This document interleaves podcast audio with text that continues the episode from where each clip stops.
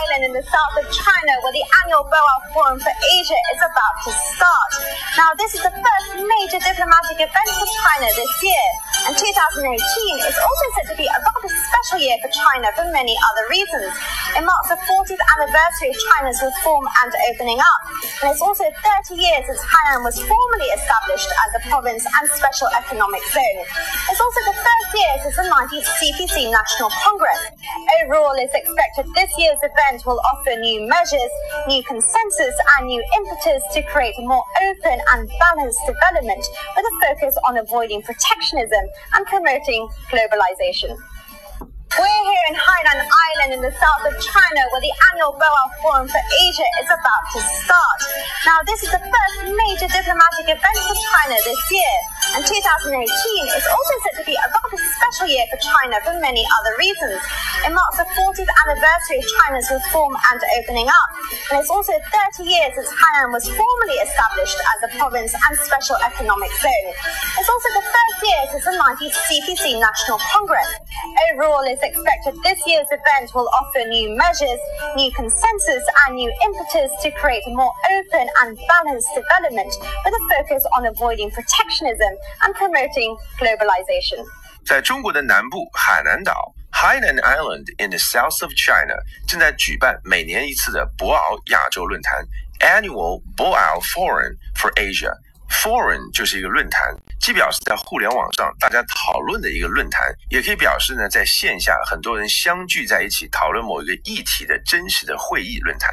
第一句话呢，如果大家仔细看的话，其实有一点语法错误，因为一个句子当中呢出现两个谓语动词，前面是 We are here，而后面呢是 is about to start，所以正确的说法呢应该是把后面的 is 去掉，With the annual Boao Forum for Asia about to start。或者呢，把中间那个 with 改为句号，分成两个句子。We're here in Hainan Island in the south of China, and the annual Boao Forum for Asia is about to start. 博鳌亚洲论坛呢是本年度中国第一次主要的外交活动，the first major diplomatic event. Diplomatic 指的就是外交的，可以借这个机会呢和很多国家的领导人进行磋商和交流。而二零一八年呢，也被各界认为是中国相当重要的一年，is also said to be a rather special year for China。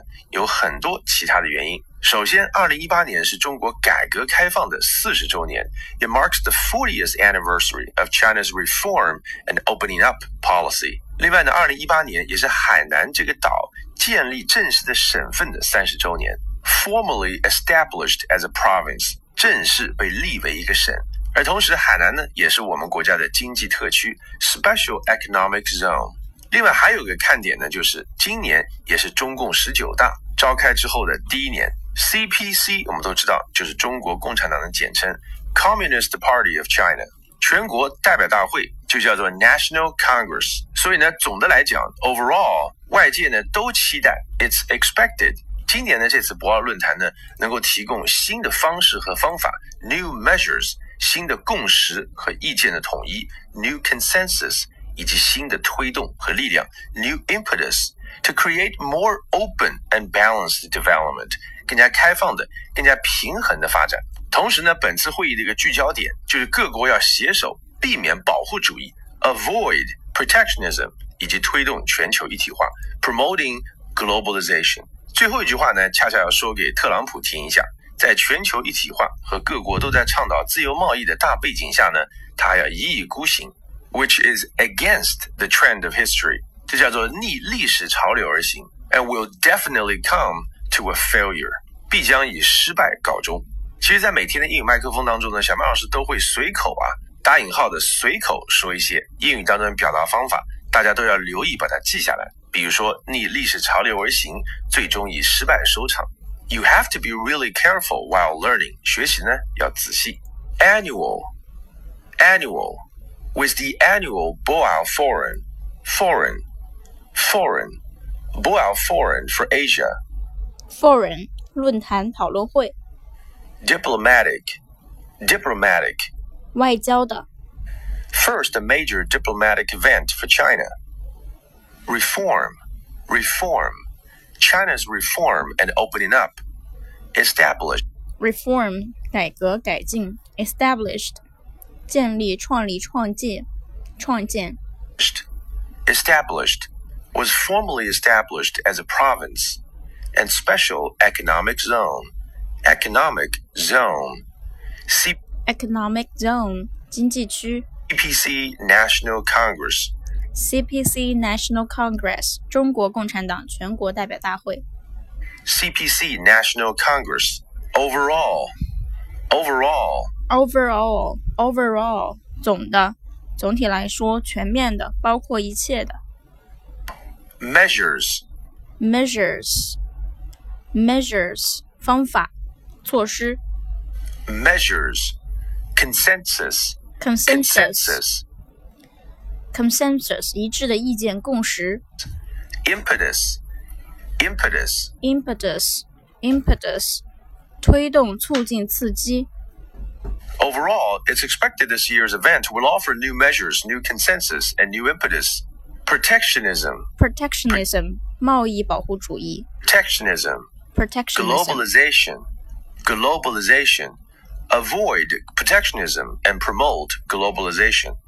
Annual.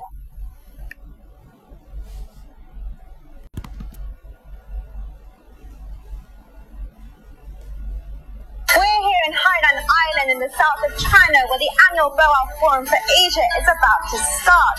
Now, this is the first major diplomatic event for China this year, and 2018 is also said to be a rather special year for China for many other reasons. It marks the 40th anniversary of China's reform and opening up, and it's also 30 years since Hainan was formally established as a province and special economic zone.